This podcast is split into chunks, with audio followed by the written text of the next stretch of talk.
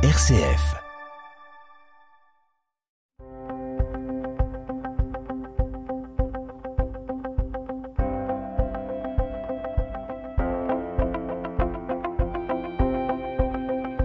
RCF Isère, les histoires du Dauphiné. Claude Muller et Annie Franco. Bonjour Claude. Bonjour Annie. Alors vous nous avez parlé longuement de la libération de Grenoble en août 44, un moment de liesse, de joie, euh, enfin la libération, les Allemands n'étaient plus là, c'était vraiment un grand grand moment. Mais quand on parle de libération, eh bien justement les lendemains ne sont pas toujours roses. Et ce sont les lendemains souvent les règlements de compte. Oh oui, c'est vrai. Ce dont nous allons parler aujourd'hui avec euh, ce qui s'est passé euh, de la part des miliciens. Oui, alors le jour même de la libération, les résistants qui prenaient les rênes du pouvoir à Grenoble avaient été très clairs. Aucune pitié ne serait accordée aux traîtres à la patrie qui avaient joué le jeu de l'occupant et l'avaient odieusement servi.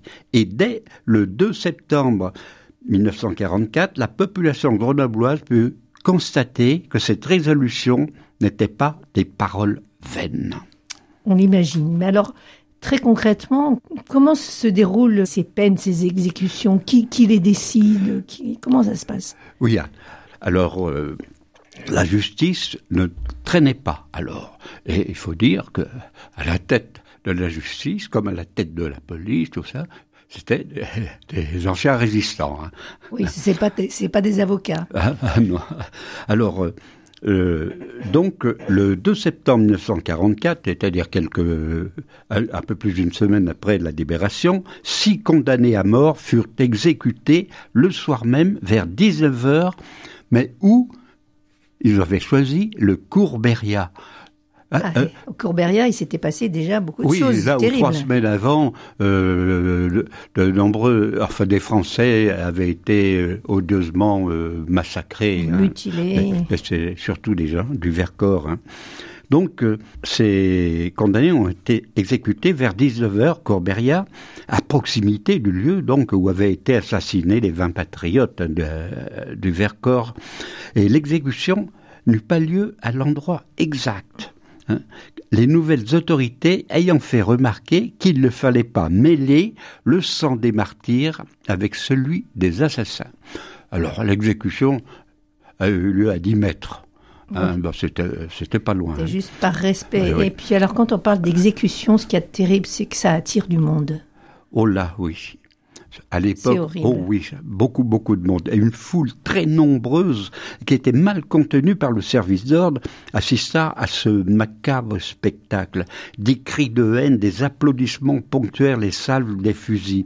Certains spectateurs, jouant des coudes, parvinrent même au pied des corps qui venaient d'être abattus et crachèrent dessus. Alors, on ne peut pas imaginer que, voilà, la vengeance, c'est eh vraiment terrible parce que c'est presque aussi horrible que ce qui s'est passé auparavant. Alors, vous avez eu des témoignages sur ces scènes? Oui, bien sûr, bien sûr. Euh, cette scène m'a été décrite, euh, il faut dire, longtemps après, en 1994, par un grenoblois, Albert Nivelet, ancien d'un groupe franc, médaillé militaire, croix de guerre au titre de la résistance. Et longtemps après, il se souvenait toujours très bien de cette journée qu'il avait profondément profondément marqué, ça on s'en doute. Hein. Il faisait partie du peloton d'exécution. Alors voilà ce qu'il m'a dit. J'ai été prévenu que je faisais partie du peloton seulement deux ou trois heures avant. Il était environ 19 heures quand les miliciens sont arrivés en fourgon sur les lieux. Ils étaient tous de l'école de la milice du Riage. Ils furent attachés au poteau pieds et mains liés derrière le dos. Commandé par le lieutenant Henri Segal, le peloton se mit ensuite en place. Et puis ce furent les traditionnels Anjou, feu. Mon interlocuteur se souvenait qu'il y avait une assistance extrêmement nombreuse pour assister à cette exécution. Un monde fou, fou, fou, m'a-t-il dit, jusque sur les toits des plus hauts immeubles. Vous vous rendez compte Les Grenoblois avaient tellement, tellement souffert, euh, pendant, pendant cette guerre. Ils avaient perdu euh, beaucoup des leurs et tout ça. Pour eux, c'était un spectacle. Ça les réjouissait de voir ces, ces gens tomber, ces gens qui n'avaient pas fait du bien. Alors, est-ce que donc ça, c'était des exécutions qui ont eu lieu Courbéria Est-ce qu'il y en a eu d'autres Oh encore oui. beaucoup? Oh, oui, il y en a eu d'autres, hein, exécutions. hein. Peu de temps après, euh, Albert Nivelet fut encore désigné pour faire partie de deux autres pelotons d'exécution, mais cette fois-ci sur les bords de l'Isère, et au Sablon exactement. Euh, Ces nouvelles exécutions de miliciens et de collaborateurs notoires se déroulèrent le matin aux environs 9 heures, m'a-t-il dit. Seules les autorités et quelques invités y assistèrent. L'endroit était bien euh, masqué par les arbres.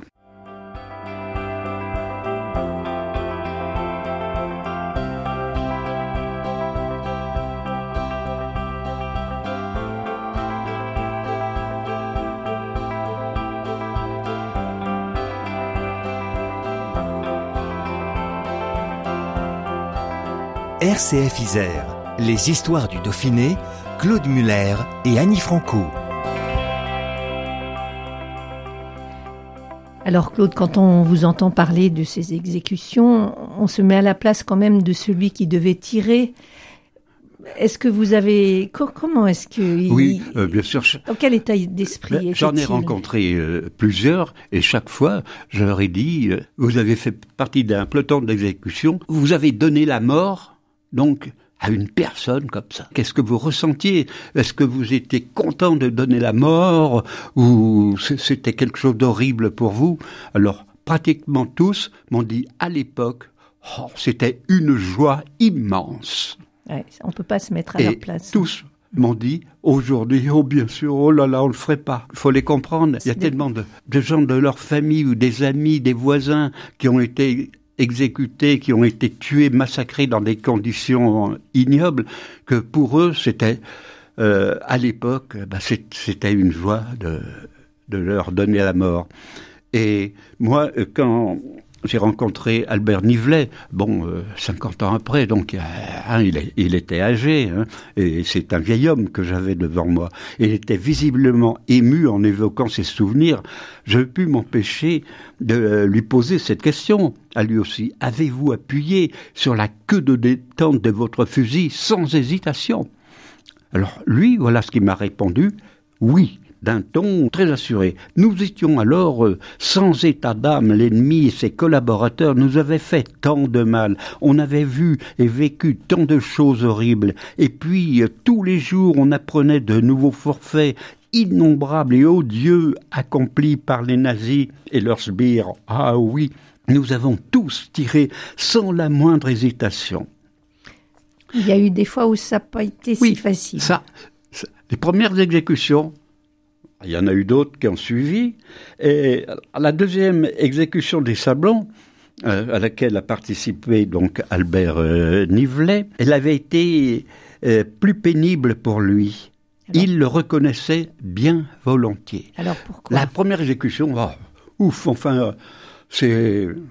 Hein, J'employais des, des mots pour qualifier les, les Allemands et, tous les collaborateurs. Alors pourquoi est-ce que ça a été plus pénible la deuxième? La deuxième, il y a eu déjà du recul. Il, s- il- il s'est dit automatiquement j'ai donné la mort, j'ai encore donné la mort. C'est pas possible ça. Je, je suis ignoble. Tous, il me l'a dit, tous après, ils hésitaient un peu. Et, et surtout, la deuxième exécution des Sablons avait été pénible euh, pour lui parce que il y avait deux femmes parmi les condamnés à mort. Euh, bon là, Là, cette fois-ci, il y avait, il y avait deux femmes aussi, quand elle est exécutée. Et l'une d'elles était tondue et son mari assistait à l'exécution. Vous vous rendez compte Elle lui hurlait « Empêche-les de faire ça !» Et elle sanglotait, elle l'implorait « Empêche-les, je t'en prie !» Mais lui, il a, lui a simplement répondu « Si tu étais resté auprès de tes gosses pour les élever, tu ne serais pas là. » Et. Ah oui, c'est rude. Et, il a vu fusiller ainsi euh, sa femme qui l'avait abandonné pour faire partie de, de réseaux euh, plus ou moins allemands. Voilà, vous avez eu encore euh, d'autres témoignages? Oh, Oui, j'en ai eu. j'en ai recueilli près d'une cinquantaine en tout, alors vous vous rendez compte. Hein. Et j'ai rencontré notamment Robert Favier, qui était qu'on appelait Matras dans la résistance.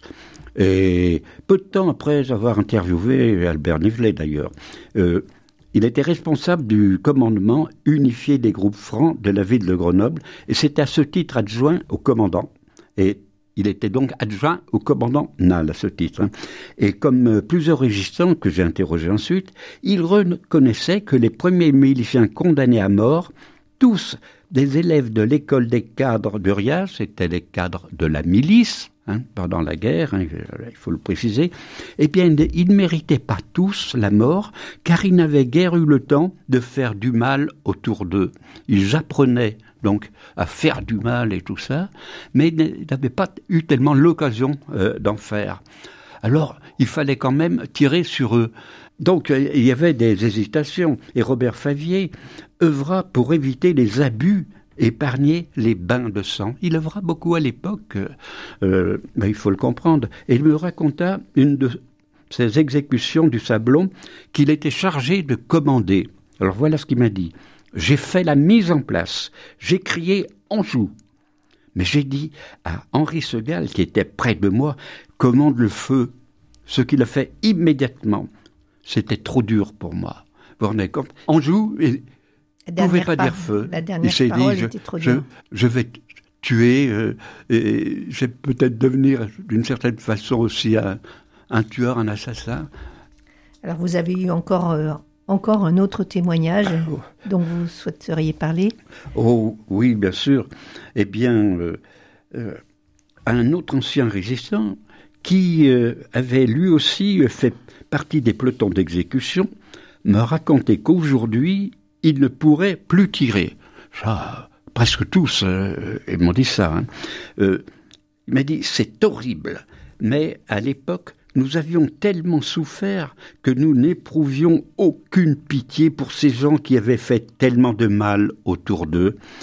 Alors, on s'est dit, ce sont des serviteurs, c'étaient des serviteurs de l'enfer, qu'ils retournent en enfer, et on tirait sur eux.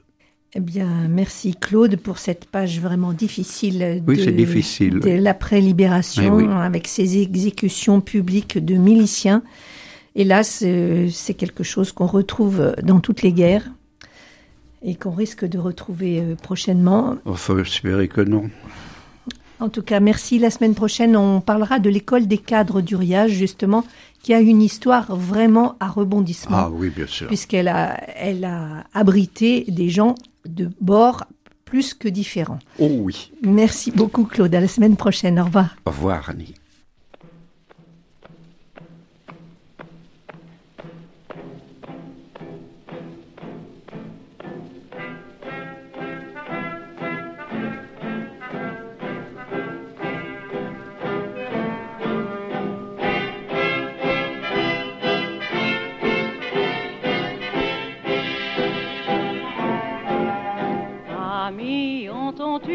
Vol noir des corbeaux sur nos plaines. Amis, entends-tu le chant lourd du pays qu'on enchaîne? Oh, et partisans, ouvriers et paysans, à vos armes.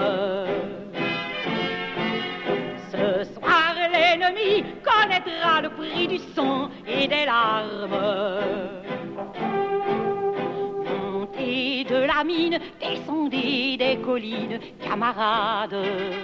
Sortez de la paille, les fusils, la mitraille, les grenades. Oh, et les tueurs, à la balle ou au couteau, tuez vite. Oh, et saboteur, attention à ton fardeau, dynamite. C'est nous qui brisons les barreaux des prisons pour nos frères à nos trousses et la faim qui nous pousse la misère. Il y a des pays où les gens creux du lit font des rêves. Ici, nous vois-tu, nous on marche et nous on tue, nous on crève. Chacun sait ce qu'il veut, ce qu'il fait quand il passe.